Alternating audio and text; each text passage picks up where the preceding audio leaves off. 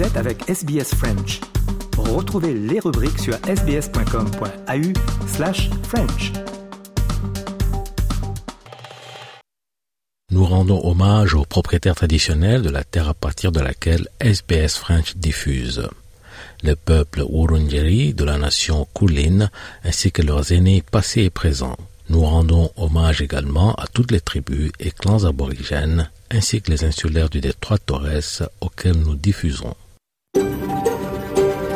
SBS, a world of difference. You're with SBS French on mobile, online and on radio.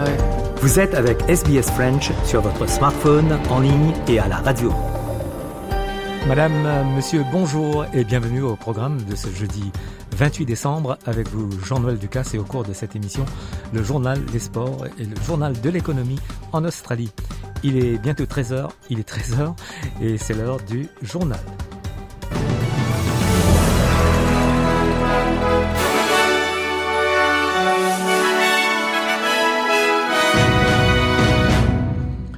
Deux frères australiens, Ali et Ibrahim Bazi, ont été tués dans le sud du Liban, ainsi que l'épouse d'Ibrahim Chouk Hakmoud. L'agence nationale de presse libanaise a rapporté que trois personnes avaient été tuées dans une frappe israélienne sur la ville de Bint Jebel dans la nuit. Le ministère australien de l'Intérieur a déclaré qu'il ne pouvait pas commenter le statut du visa de Madame Hamoud, mais SBS croit savoir que les deux envisageaient de commencer une nouvelle vie ensemble à Sydney. On écoute euh, le procureur général Mark Dreyfus. Australia has consistently called for civilian lives to be protected and we have consistently raised our concerns about the risk of this conflict spreading. We are aware of the announcement made by Hezbollah claiming links to one of the Australians killed. We are seeking to establish the facts. However, Hezbollah is a listed terrorist organisation under Australian law. Les forces, les forces outils euh, du Yémen ont revendiqué la responsabilité d'attaques de missiles contre un navire commercial dans la mer Rouge. Selon le porte-parole des outils, Yahya Sari, le lancement du missile a eu lieu après que l'équipage du navire commercial qui appartient à la Mediterranean Shipping Company ait refusé à trois reprises de répondre aux appels des forces navales outils et ignoré les messages d'avertissement répétés. In a victory against the oppression of the Palestinian people, the naval forces of the Yemeni armed forces, with God's help, have carried out targeting of a commercial ship, MSC United, using appropriate naval missiles. Le chef militaire israélien affirme que la guerre à Gaza va probablement durer encore plusieurs mois. Le gouvernement israélien a aussi déclaré qu'il n'accorderait plus de visa automatique aux employés des Nations Unies, accusant l'ONU d'être, je cite, des partenaires complices des tactiques du Hamas. Le porte-parole du gouvernement israélien, Heilon Levy, a déclaré que depuis trop longtemps, les responsables internationaux rejetaient la faute sur Israël pour dissimuler le fait qu'il couvrait le Hamas. In failing to condemn Hamas for hijacking aid and failing to condemn it for waging war out of hospitals, they have been complicit partners in Hamas's human shield strategy. They have let the world down. We are demanding global accountability, and now we are leading by example. The Ministry of Foreign Affairs has announced that visa requests by UN employees will no longer be granted automatically and will instead be considered on a case by case basis. Sigrid Kaag, ancienne vice-première ministre néerlandaise et experte du Moyen-Orient, a été nommée coordinatrice des Nations Unies pour l'aide humanitaire à Gaza. L'annonce du secrétaire général de l'ONU, Antonio Guterres, fait suite à l'adoption par le Conseil de sécurité d'une résolution lui demandant de nommer rapidement une coordinatrice humanitaire et de reconstruction pour Gaza, où plus de 2 millions de civils ont désespérément besoin de secours, nourriture, eau et médicaments. Antonio Guterres affirme que Mme Kaag, qui parle couramment l'arabe et cinq autres langues, apporte à son nouveau poste une riche expérience dans les affaires politiques, humanitaires et de développement, ainsi qu'en diplomatie. Elle devrait commencer ses fonctions le 8 janvier prochain.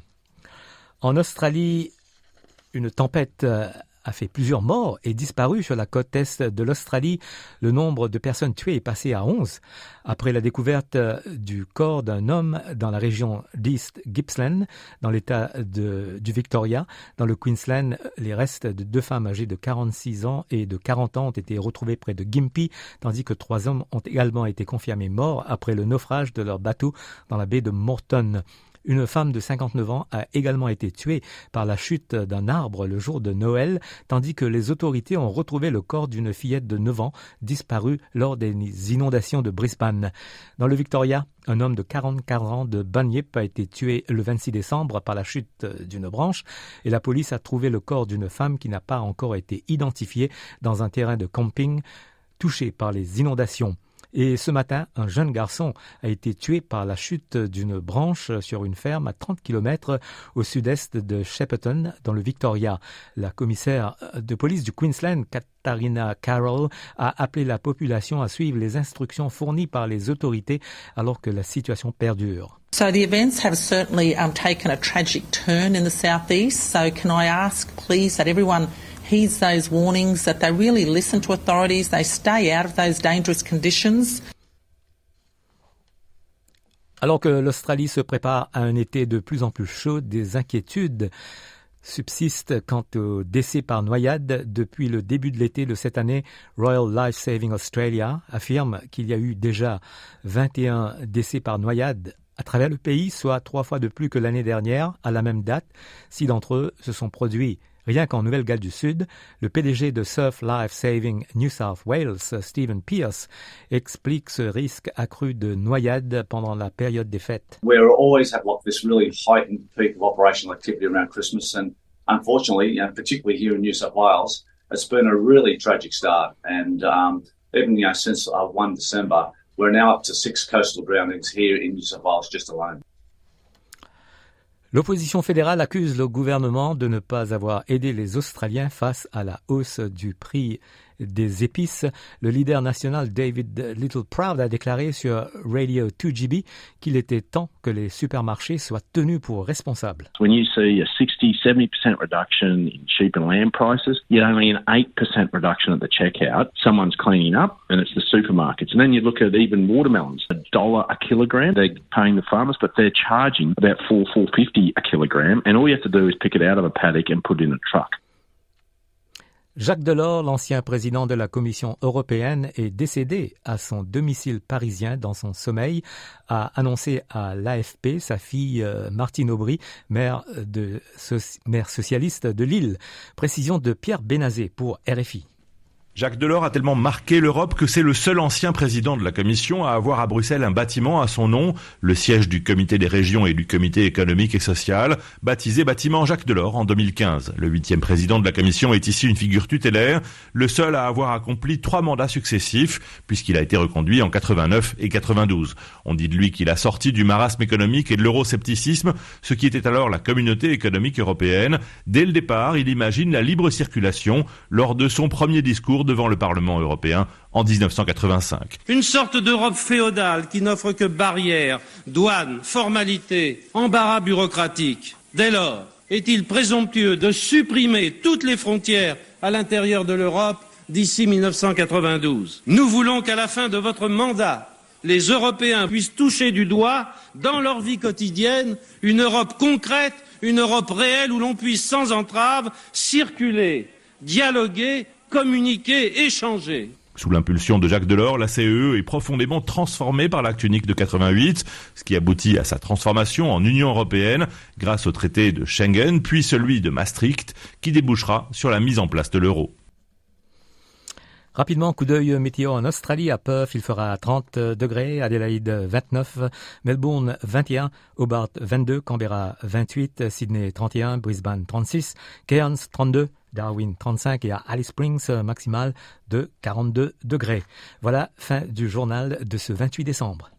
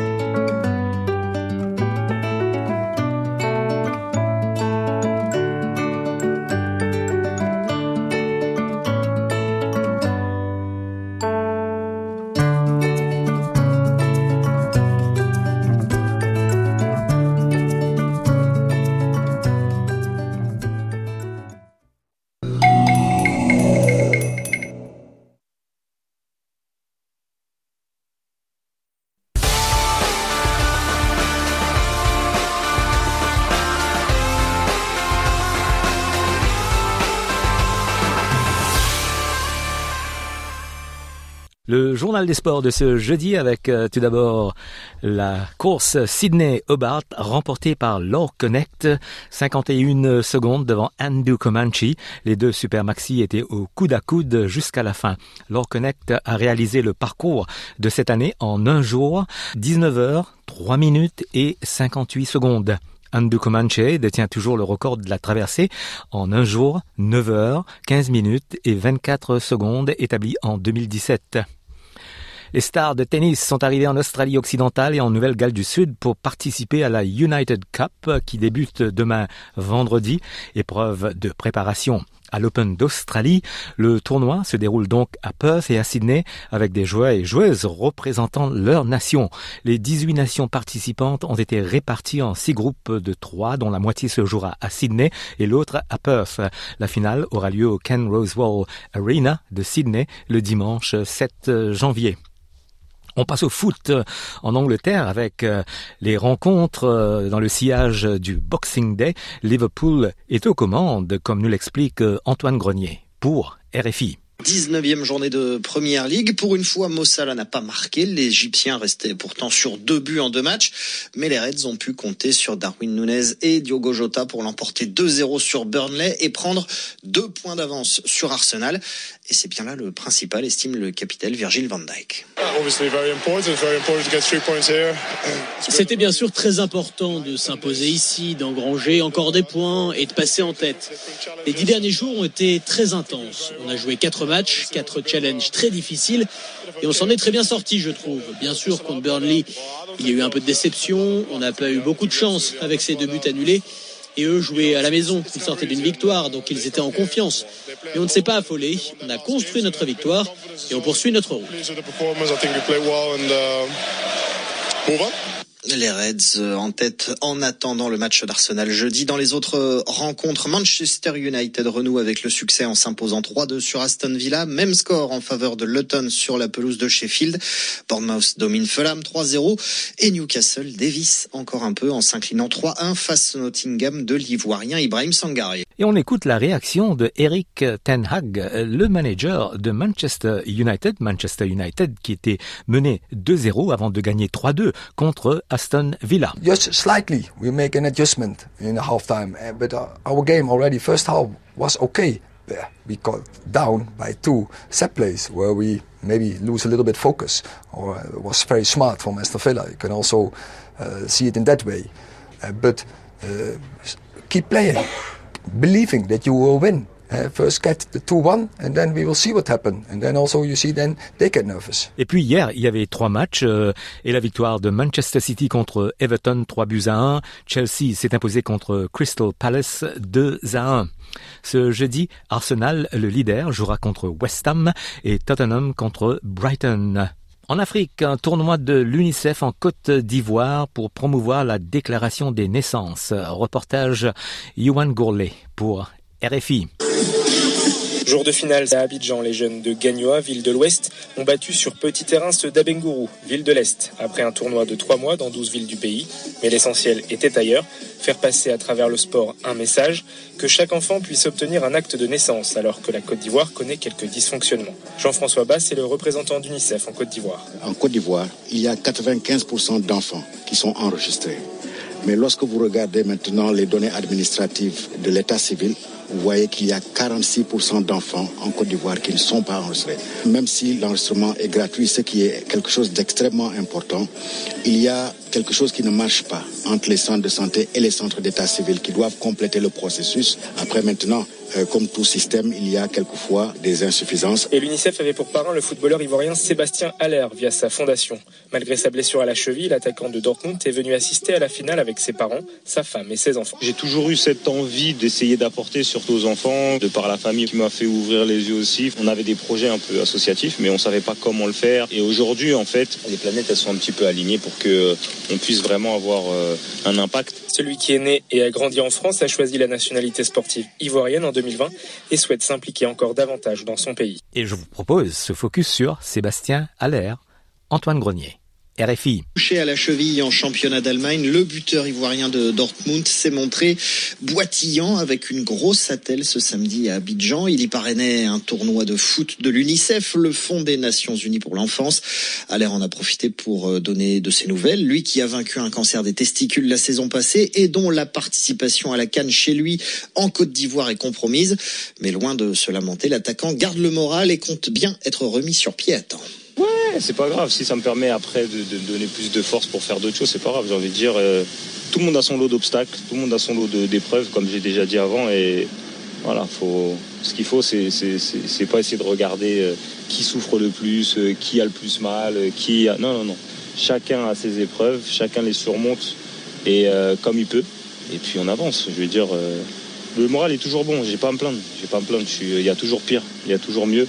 Donc à un moment donné, il faut aller de l'avant, il faut avancer, il faut être conscient et, euh, de ce qu'on a, tout en essayant d'améliorer son quotidien, mais euh, s'apitoyer sur son sort, c'est jamais la bonne solution, je pense. Sébastien Allaire avec Yoann Gourlet, l'attaquant qui s'est installé avec sa famille à Abidjan pour toute la durée de la Coupe d'Afrique et qui vise le match d'ouverture le 13 janvier prochain face à la Guinée-Bissau. La Côte d'Ivoire organise la Cannes. Le coup d'envoi, c'est le 13 janvier. Comment vont les préparations pour le Burkina Faso. Sofiane Amazian, RFI. Troisième en 2017, quatrième en 2022, les étalons sont des habitués du dernier carré mais devront composer cette fois dans un groupe D avec l'Algérie, la Mauritanie et l'Angola au premier tour. Hubert Velud, le sélectionneur du Burkina, compte sur l'esprit de solidarité de son équipe. Nous sommes euh, tombés dans un groupe assez homogène où un favori naturel se dégage qui est l'Algérie. Après, euh, je pense que le Burkina Faso a toutes ses chances quand même dans ce groupe. L'Angola et la Mauritanie représentent de bonnes équipes et tous les matchs seront durs, euh, même pour l'Algérie. Hein. je pense que le, groupe n'est pas facile. Euh, notre effectif est composé de, jeunes joueurs qui représentent une nouvelle génération montante et des joueurs plus anciens qui se côtoient très bien dans l'effectif. Euh, c'est un vrai groupe. Je dirais même que c'est notre point fort, la solidarité, vraiment la cohésion. Bien sûr qu'on a d'autres arguments footballistiques. Je pense que on a toutes nos chances, mais je le répète, je pense que ce sera un groupe très serré quand même.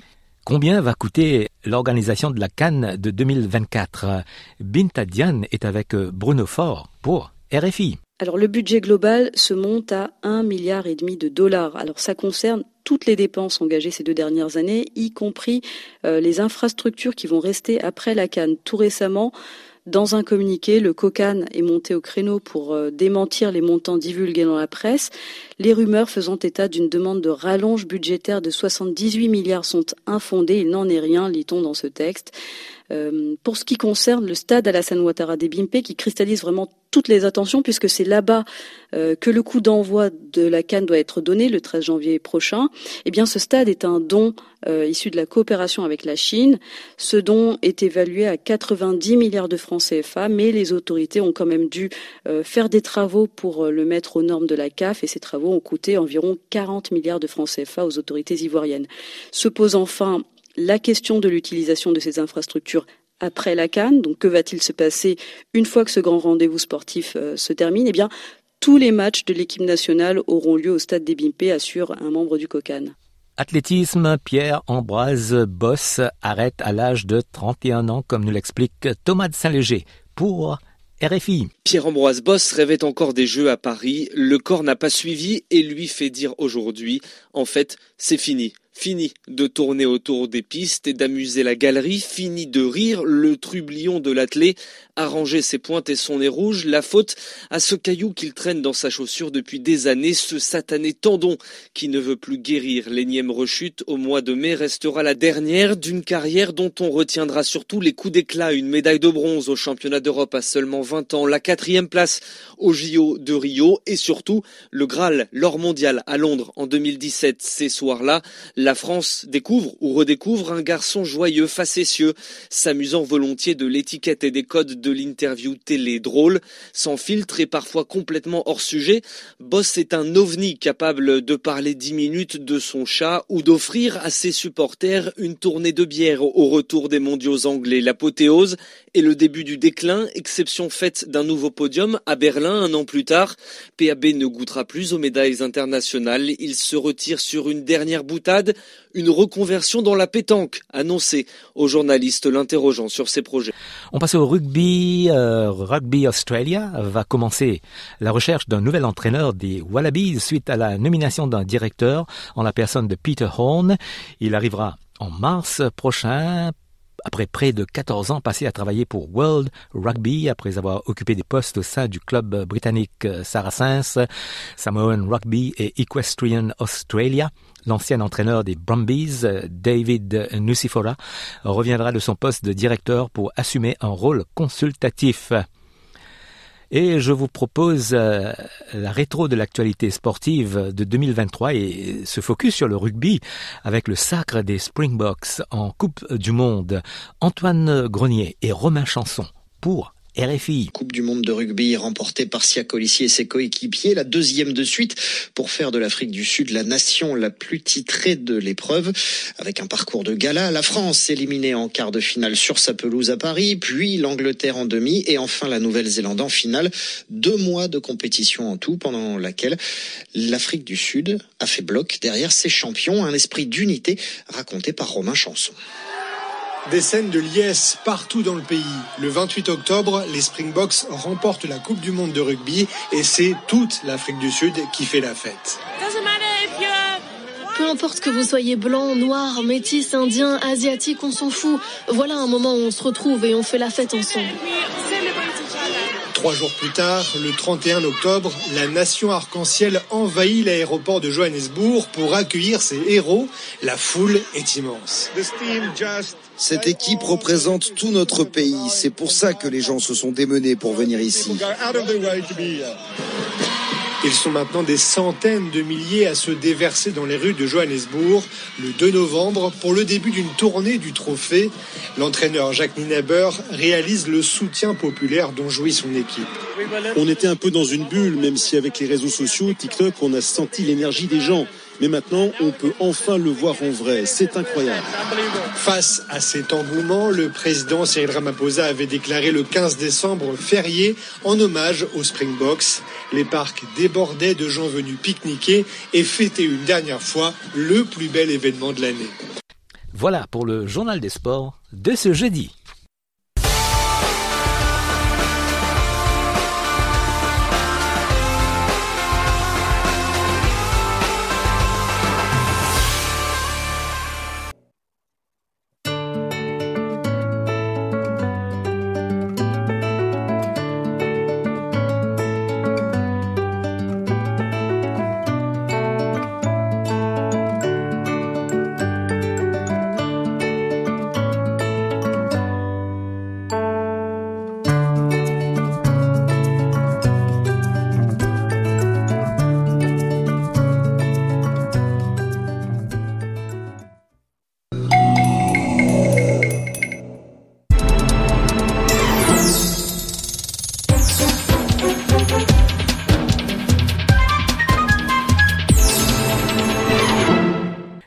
Retrouve Nicolas Perpich pour l'analyse de l'économie australienne. Bonjour, Nicolas. Bonjour, Jean-Noël. Et on va parler du, du, Boxing Day Sales en Australie, les ventes euh, cette année-ci. Traditionnellement, c'est une journée où il y a des énormes ventes et les gens, les gens euh, attendent souvent assez longtemps euh, pour l'ouverture des grands magasins. ça, c'est assez traditionnel ici en Australie. Et donc, peut-être plus de 3 milliards de dollars qui pourraient être dépensés. Euh, mais et ça serait un, un, record, ça serait bien plus que que l'année dernière. Euh, mais euh, les, les, choses qui seraient euh, le plus à acheter, euh, c'est ce qu'on peut acheter, les ventes en détail, après ça les habits, la nourriture. Et les, les, les, soldes cette année sont un peu plus grandes que d'habitude. les grands magasins, les business qui veulent finir l'année bien bien fort avec des bons des bons chiffres. Euh, mais en même temps, euh, ils sont conscients que les gens ont un peu moins d'argent dans la poche. Euh, il y a eu il y a eu des, le taux d'intérêt qui est monté beaucoup, l'inflation, bien sûr, le coût de la vie. Donc, il y a beaucoup de pression financière. Et c'est vrai qu'il y a un peu un changement culturel, financier ici en Australie, où Boxing Day, c'est pas vraiment la, la, journée que c'était dans, dans le temps. Euh, avant, c'était euh, Boxing Day, c'était énorme, et ça reste toujours très très grand. Mais maintenant, on voit que les gens ils commencent à dépenser un peu plus tôt dans l'année aussi. Donc, euh, on, on, voit d'autres jours qui deviennent importants comme le Black Friday sales. Euh, donc, c'est peut-être que on va voir maintenant un changement. Peut-être que petit à petit, les gens vont dépenser un peu moins, ou il y aura moins de pression sur le jour de Boxing Day. Mais c'est sûr que pour les business, c'est une, une façon de, bah de, les gens ils achètent beaucoup avant Noël, bien sûr, pour les cadeaux. Et là, il y a encore un autre coup euh, pour Boxing Day, et c'est c'est euh, quelque chose qui va les amener jusqu'à la fin de l'année avant de recommencer euh, en, en, 2024. Donc, euh, on verra, mais ça se peut qu'il y ait un peu un, changement ici en Australie avec Boxing Day qui est pas pas euh, l'énorme chose que c'était avant. Oui, avec les sols qui ont, qui ont lieu maintenant presque tous les trois mois en Australie. Oui, presque tous les trois mois. En fait, des, des, des fois, on passe un magasin, on pense qu'il est sans arrêt en solde. C'est sûr qu'il y en a, il y en a qui sont un peu comme ça, mais euh, ça, ça devient une façon de, de, de, faire dépenser les gens euh, un peu plus d'argent euh, et les gens semblent être contents de le faire, mais c'est vrai que qu'il y a des gens, on a parlé à des gens là qui disent que non cette année on hésite un petit peu, euh, on peut pas on peut pas y aller euh, à 100% comme on faisait avant. On peut pas juste dépenser sans, sans réfléchir. Euh, c'est vrai que les, gens ils ont ils, ont moins d'argent euh, qu'avant. Euh, que c'est une année que on n'a pas on n'a pas vu l'inflation euh, comme ça. Euh, comme on a vu depuis le début de cette année, on n'a pas vu ça en Australie depuis assez longtemps, et les, les, les taux d'intérêt qui ont monté beaucoup euh, ici en Australie. Donc c'est une année assez particulière. C'est une année que on va voir si l'année prochaine le gouvernement, euh, les ministres des Finances, euh, la, la, Banque centrale vont pouvoir vraiment euh, resserrer ce problème, euh, faire tomber le, le, taux d'inflation. En plus, avec des élections dans, dans, pas trop trop longtemps, donc le gouvernement veut que l'économie soit dans un, bon état. Donc vraiment l'année prochaine, ça va être une, année euh, bah, très importante d'un point de vue politique, mais aussi bien sûr pour, pour tous les, les gens, les domiciles, les, les familles. Euh, qui ont besoin d'un que, que, cette pression euh, euh, bon se, se lève un petit peu, qu'il y a, y a un peu moins de pression euh, sur eux comparé à ce qu'on a vu de les 12 mois derniers. Et les économistes pensent que les gens retrouveront le goût de, dépenser et la, Commonwealth Bank, il y a quelques jours, avait prévu que les taux d'intérêt vont baisser vers après peut-être après euh, juillet de 2024. Oui, et, et ça, c'est juillet 2024, c'est il y a encore six mois. Donc euh, la Banque centrale, il n'y aura pas un meeting de la Banque centrale en janvier, mais il y aura un meeting en février. Donc euh, à ce point-là, à ce moment-là, euh, les membres du conseil d'administration de la Banque centrale vont examiner euh, les chiffres pour le mois de décembre, justement pour euh, les, les, les, ventes pendant le mois de décembre, l'inflation pendant ce mois-là. Ils vont décider s'ils vont faire monter le taux d'intérêt, le laisser comme il est, ou le, le ou le baisser. Mais mais mais comme vous venez de dire, euh, ça serait pas pas avant plus tard de l'année que ça va probablement commencer à baisser. On, on espère. C'est sûr que tout le monde espère parce que ça, ça va nous rendre la vie un peu plus facile. Et oui, il semble que, que les taux d'inflation tombent euh, aux États-Unis, en, en Grande-Bretagne et en Europe, et, et on espère que ce sera la même chose ici en Australie. Ouais, voilà, tout à fait. Et ça, ça c'est quelque chose que la Banque centrale examine. Euh, ce qui se passe euh, dans d'autres pays, dans d'autres pays avec des économies un peu comme comme celle de l'Australie. Donc tout ça c'est important. Euh, ça, ça, ça, fait euh, ça fait ça fait partie du, calcul, on peut dire. Mais il n'y a pas que ça. Il faut aussi bien sûr regarder ce qui se passe ici en Australie, euh, en, en, plus que, que que ce qui se passe à l'international. Mais mais on, on, pense que le pire est passé vis-à-vis -vis de l'inflation. Au, au, moins on, on l'espère. Eh bien, merci pour cette euh, analyse, euh, Nicolas. À bientôt. Merci beaucoup, Jean-Noël. À bientôt. Les programmes de SBS sont disponibles en podcast et vous pouvez les écouter quand vous voulez. Pour s'inscrire ou télécharger, www.sbs.com.au/french.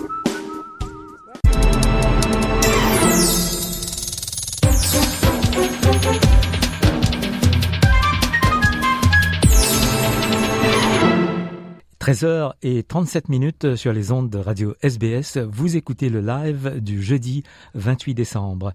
Et on passe à une rétro de 2023. Ce retour sur cette interview de l'ambassadeur de France en Australie, euh, Jean-Pierre Thébault, qui a quitté ses fonctions après trois ans à Canberra. Il a accordé à SBS une dernière interview dans laquelle il évoque les moments forts, l'épisode des sous-marins et les chantiers qui attendent son successeur Pierre-André Imbert. Je passe l'antenne à notre collègue Marianne Murat.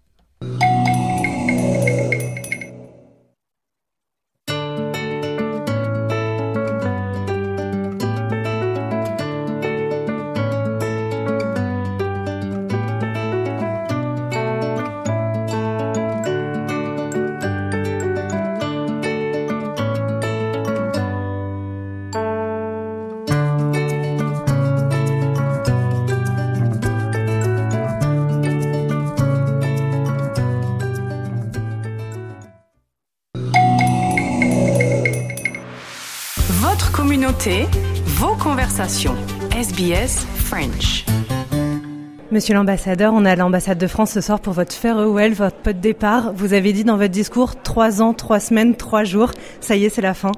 C'est presque la fin. Vous êtes content de partir? Oh, sentiment mélangé. Content, oui, parce qu'on vient de franchir une étape majeure.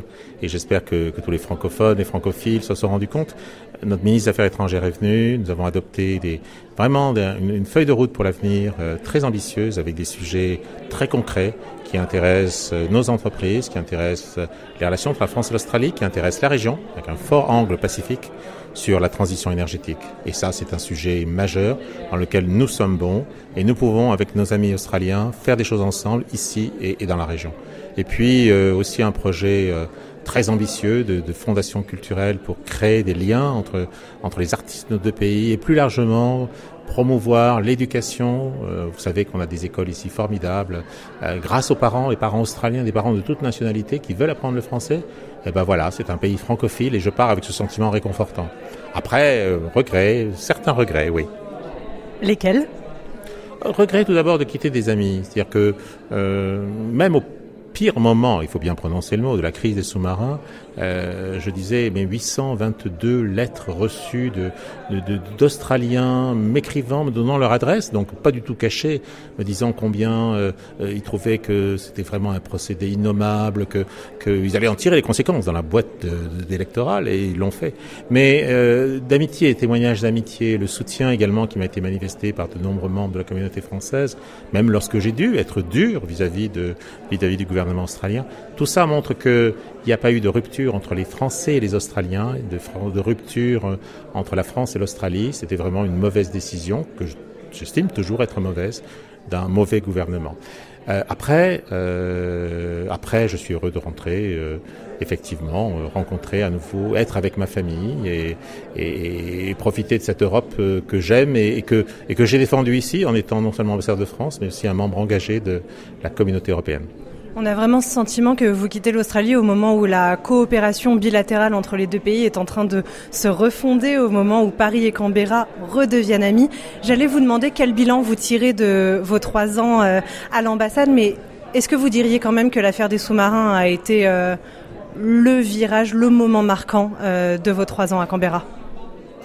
Un ambassadeur euh, se trouve rarement dans la même situation euh, que j'ai connue, malheureusement, euh, d'être dans un pays ami et d'avoir, d'avoir, de vivre une trahison. C'était une trahison. Après, ce qui est important pour un ambassadeur, c'est, c'est justement pas de faire des inaugurations ou des réceptions, c'est, c'est de travailler, c'est de faire en sorte de, de créer des liens, et puis dans ce cas-là, de créer des liens et de recoller des morceaux. On a fait plus que ça. On invente de nouvelles choses. Et ça, c'est ce qui est important. On a aussi, lors de la visite de la ministre, signé un accord de coopération entre la France et le Victoria, un État majeur, euh, avec euh, beaucoup de projets qui vont encore augmenter notre présence dans le Victoria. Et c'est une bonne chose. Et j'espère que ce sera aussi demain un accord de coopération entre la France et le Queensland, la France et le Western Australia, la France et, le New South Wales. Trop souvent, on croit que l'Australie est un, est un pays unique. Non, c'est un archipel un archipel d'États et il faut travailler avec ces États. Vous savez, en trois ans, j'aurais fait presque 500 000 kilomètres.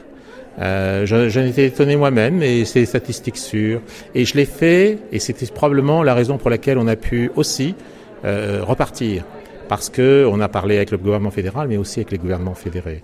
Et on a parlé avec toutes ces communautés qui ont des histoires, des intérêts, des projets. Et ça, c'est la meilleure manière de, de promouvoir la France ici. C'est d'être partout dans les États, et oui, je pars euh, au meilleur et au mauvais moment. Au meilleur moment parce que, enfin, non seulement on est revenu euh, avec des projets ambitieux, mais on est même encore plus ambitieux qu'on était auparavant. Donc, c'est un beau résultat et je crois que notre ministre était très contente et l'a dit. Mais également au-delà, bah, c'est un mauvais moment parce que c'est vrai que c'est maintenant que tout ça va fleurir. Mais c'est excellent. Euh, mon successeur euh, qui est très engagé d'ores et déjà, euh, va, va, développer tout cela et, ira même plus loin. Et c'est le mouvement naturel de la relation entre la France et l'Australie. Nous pouvons faire énormément de choses ensemble. Justement, je voulais vous demander, vous venez d'évoquer des projets qui, ça y est, ont été signés, la facette sur la transition énergétique, la facette euh, sur la culture, il y a aussi la sécurité défense. Quels sont les projets qui attendent votre successeur, Pierre-André Humbert eh bien, euh, premièrement, c'est un homme de grande expérience et qui apportera euh, euh, une connaissance unique de l'administration française, de ses réseaux, pour, appuyer ces projets, pour les développer. Ça, c'est la première chose, c'est vraiment une bonne chose. La deuxième, c'est que euh, il y a euh, des projets à état de maturité différent dans la feuille de route. Les principaux projets sont agréés, financés et ont été annoncés immédiatement. Donc, ils commencent tout de suite. Euh, on les verra à l'œuvre dès 2024. Ça, c'est remarquable dans, dans, dans, je dirais, dans, dans des accords dans lesquels on s'engage à des choses qui parfois restent nébuleuses très longtemps. Mais après, il y a encore plein de secteurs. Il y a des secteurs économiques dans lesquels nous ne sommes pas suffisamment présents sur toutes les questions de transport. Nous avons un formidable groupe d'entreprises ici qui sont des entreprises avec un fort potentiel pour répondre à des besoins de transport qui se posent ici. Même les trains à grande vitesse, je crois que c'est une question qui se pose. Il y a également le domaine de la défense sur lequel nous reprenons pied, mais que nous n'avons jamais abandonné. Nos grandes entreprises, Thales, Safran, Airbus, sont très présentes dans le paysage, représentent des dizaines de milliers d'emplois et font, je dirais, sont des, des, des, des, contributeurs très importants à la défense australienne. Et puis, et puis, bien sûr, il y a tous les autres sujets, domaine de la science. Domaine de la science, il faut absolument que nous développions plus avant encore cet adossement entre la science et l'économie, entre la science et les jeunes, entre la science et, certains grands sujets comme les changements climatiques. L'Antarctique est un, héritage commun. Nous avons 1500 kilomètres de frontières communes entre la France et l'Australie dans l'Antarctique. 1500 km de frontières terrestres. Euh, sur les 6000 km, là aussi un autre chiffre ignoré, de frontières que nous avons pour l'essentiel donc dans les, dans les océans. Les océans, euh, il y aura la conférence des Nations Unies sur les océans euh, à Nice en 2025, un moment extrêmement important. Et puis la COP, euh, la COP 31 en 2026 ici en Australie. voilà autant de projets qui nous attendent je ne vais pas citer non plus Brisbane 2032, les, les Jeux Olympiques. Euh, il y a plein de projets qui nous attendent dans tous les domaines où nous pouvons rencontrer l'enthousiasme australien et, je dirais, l'enthousiasme français. Euh, et, et je, mon dernier mot sera pour dire que un des plus grands arguments de vente, entre guillemets, de la relation entre la France et l'Australie, bah, ce sont ces 25 000 jeunes français qui chaque année viennent dans le cadre du programme Visa Vacances Travail. Et quand j'annonce ça à mes interlocuteurs politiques ou autres en disant ben voilà nous sommes la deuxième nation et à quelques centaines près juste derrière la première qui, sont, qui est le Royaume-Uni à venir aussi nombreux avec des jeunes qui viennent ici qui sont heureux on a encore rencontré à Melbourne avec la ministre eh bien, eh bien, tout le monde se dit, bah oui, il y a quelque chose de spécial dans cette relation. C'est partagé par nos jeunes, c'est partagé par tous ces, ces, Australiens qui aiment la France, qui aiment le français, qui soutiennent la France et le français. Et c'est partagé par nos entreprises qui coopèrent, euh, qui investissent ensemble et qui font des choses ensemble. Donc voilà, c'était, un bon moment pour partir, pour passer le relais. Euh, la diplomatie, c'est un relais permanent. On passe, on court pendant une certaine distance. Parfois, on chute. Quelqu'un vous a fait un croche-patte. Euh, il faut se relever, il faut repartir, il faut arriver premier et passer le flambeau à, à un nouveau compétiteur. Ben, c'est ce que j'ai le sentiment d'avoir fait. Et je remercie à cette occasion euh, tous vos auditeurs parce que beaucoup euh, ont été sont mis en contact, ont envoyé des mots, euh, y compris dans les moments les plus difficiles. Voilà, soyez soyez la Team France, soyez l'équipe de France, soyez la French Team, la French Australian Team. C'est un pays francophile l'Australie. mais un pays francophile timide, je crois. Et donc, il faut qu'on se parle, il faut qu'on fasse des choses ensemble, et peu à peu, on sera moins en moins timide et de plus en plus amoureux. L'Australie est un pays francophile, mais vous, vous disiez dans votre discours, et c'est ma dernière question, votre amour pour l'Australie. On imagine que vous allez revenir peut-être en vacances, vous rentrez en France, vous reconnectez avec votre famille, vous avez dit que vous en avez besoin, ça vous fait plaisir, mais c'est quoi la suite pour vous, monsieur l'ambassadeur? Ah, la suite est toujours une décision à prendre au plus haut niveau, chez nous, par la ministre et le président de la République. Donc, euh, je n'ai, rien à dire. Seul l'avenir le dira. Mais euh, est-ce que je reviendrai ou pas? C'est pas ma tradition. Dans tous les pays où j'ai, comme ici, euh, été enthousiaste, même si j'ai pu être blessé ou dans une situation difficile, euh, euh, c'est à mon successeur d'incarner, d'incarner la France. Je, je, je, ne veux pas revenir dire voilà ce qu'il faudrait faire ou ce qu'il aurait fallu faire. Il y a quelques projets franco-australiens que je continuerai à développer, mais en parfaite entente avec mon successeur. Et puis surtout parce que ce sont des, éléments supplémentaires sur lesquels créer du lien euh, franco-australien. Ce sera une contribution modeste et puis j'irai voir ailleurs. Mais mon vrai pays, c'est la France et j'en suis heureux. Mes racines, c'est l'Europe. J'en suis heureux, j'en suis fier. Et, je suis fier de les partager bah, finalement avec aussi ce tiers de la population australienne qui revendique elle-même ses racines européennes dans le cadre des recensements. Il y a énormément de choses à faire ici en tant qu'Européens. Et, et, plus qu'on ne le fait encore, et voilà. On souhaite la bienvenue à Pierre-André euh, Humbert et on vous dit au revoir, monsieur l'ambassadeur. Merci pour tout. Merci beaucoup à vous. Merci à tous vos auditeurs. Qu'ils deviennent de plus en plus nombreux. Les alliances françaises, nos 30 alliances françaises sont là pour les aider. Le festival du film français est là pour euh, les séduire. Euh, il y a tant de choses à découvrir, tant de points communs. Et s'ils n'existent pas déjà, on peut les créer. Donc merci à vous tous. Votre communauté, vos conversations. SBS French. 13h51 minutes. Euh, vous écoutez le live du jeudi 28 décembre sur la radio SBS. Et en cette période de, de, fête, on revient sur cette interview avec euh, Quentin Brival, distillateur chez Husk, qui parle de sa dernière invention avec des oranges et du gin. Et on rappelle à consommer avec modération.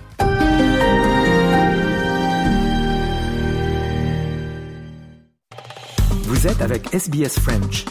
Retrouvez les rubriques sur sbs.com.au slash French.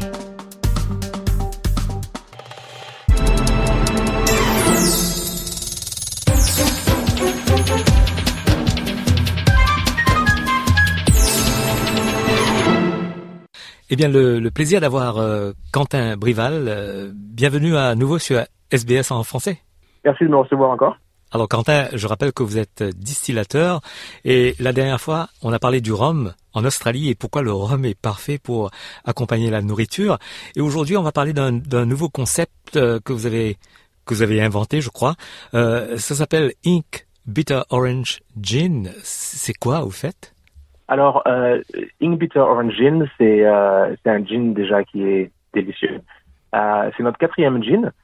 Donc euh, sur les sur les dernières années, on a on a on a eu euh, quelques nouveautés euh, qui sont sorties chaque année et ça c'est notre dernière. Et euh, le concept derrière ce jean, c'est qu'on voulait vraiment travailler l'orange d'une façon un peu différente.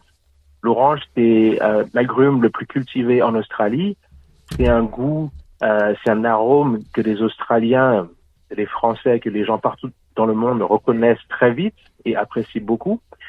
Et donc c'était super intéressant pour nous d'essayer de faire un gin avec euh, ce, ce, goût dominant, on va dire. Mais comme on aime faire les choses un peu différemment euh, et comme je voulais vraiment élever un petit peu l'orange, j'ai décidé d'utiliser l'orange amère, qui est assez différente de l'orange sucrée que la plupart des gens utilisent et qui a en fait un goût qui se rapproche un peu du citron et de la mandarine. D'accord? Et en utilisant euh, donc cette orange amère, mais aussi euh, des oranges sucrées et euh, un total de 20 différents euh, ingrédients, euh, on a réussi euh, à vraiment créer un ensemble très équilibré, très très bon, et du coup qui n'est pas forcément amer, puisque on a un côté un petit peu doux, sucré, qui vient justement équilibrer ce côté amer et qui crée quelque chose de vraiment équilibré, encore une fois, et, et, qui est très bon. Et, quand vous parlez d'orange amer, est-ce que c'est la même chose que blood orange, comme on les appelle ici en Australie? Ah non, c'est pas pareil du tout. Alors, l'orange amer n'est pas forcément très utilisé en Australie.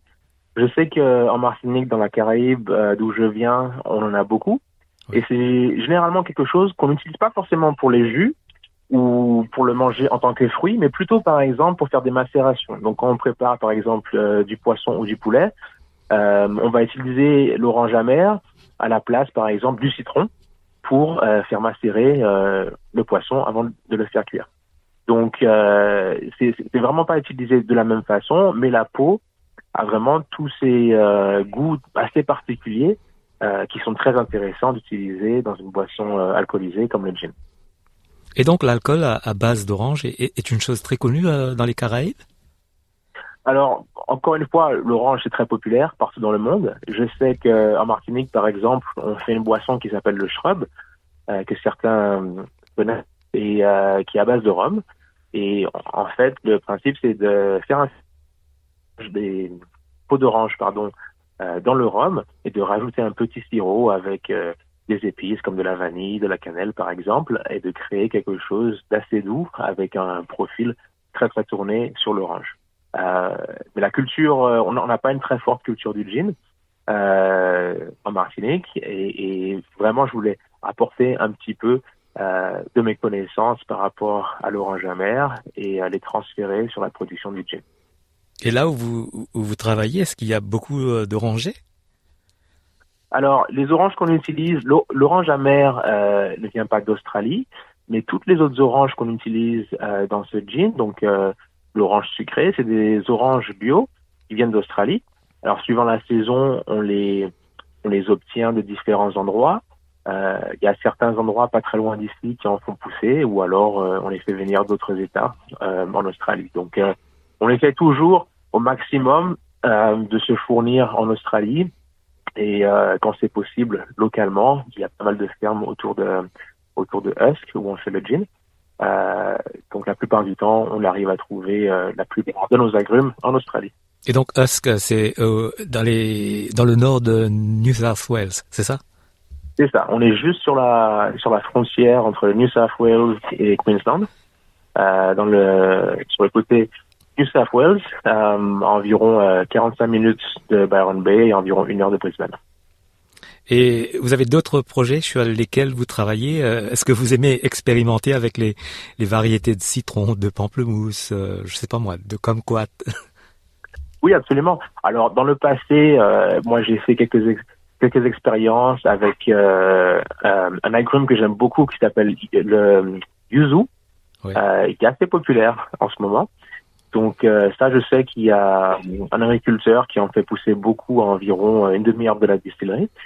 Et peut-être que dans le futur, on sera amené euh, à sortir un produit qui utilise euh, le yuzu, mais euh, créer un produit prend énormément de temps. Donc, euh, par exemple, le Ink Bitter Orange qu'on vient de sortir, ça m'a pris euh, presque un an entre toutes les micro-distillations à petite échelle pour comprendre la meilleure façon en fait d'utiliser tous les ingrédients qui sont qui, rentrent dans la confection de ce gin euh, je rappelle encore, il y en a 20, énorme pour un gin. Donc euh, tout ça prend, prend du temps. Donc euh, je vais prendre une petite pause bien méritée et puis on recommencera une série d'innovations, d'expérimentations l'année prochaine, je pense.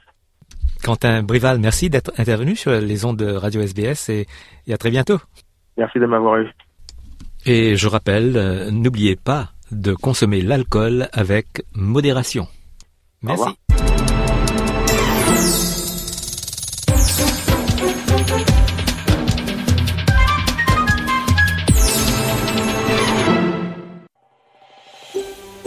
Vous voulez entendre d'autres rubriques comme celle-ci?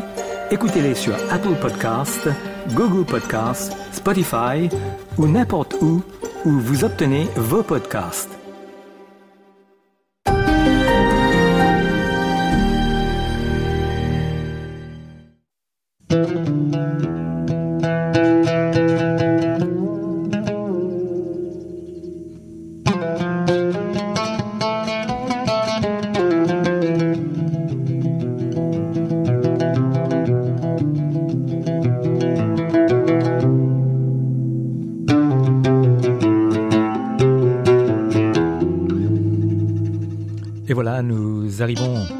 Fin de ce live du jeudi 28 décembre sur Radio SBS. Merci d'avoir été avec nous. Belle journée. À très bientôt sur SBS en français.